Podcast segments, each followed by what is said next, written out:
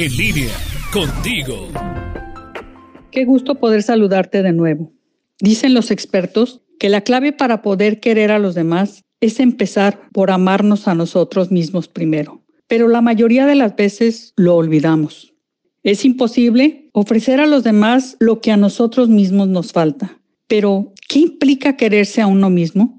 Amarnos a nosotros mismos significa estar atentos a nuestras necesidades vitales, aceptarnos tal y como somos, reconocer errores y fracasos, respetarnos, ser honestos y sacar nuestra mejor versión. Lo importante es comenzar por aceptarte y ser capaz de ser uno mismo. Atrévete a ser tú mismo, no como los demás quieren que seas. Deja de ser apático y ten aspiraciones. Toma las riendas de la vida para evitar verla pasar como si no significase nada.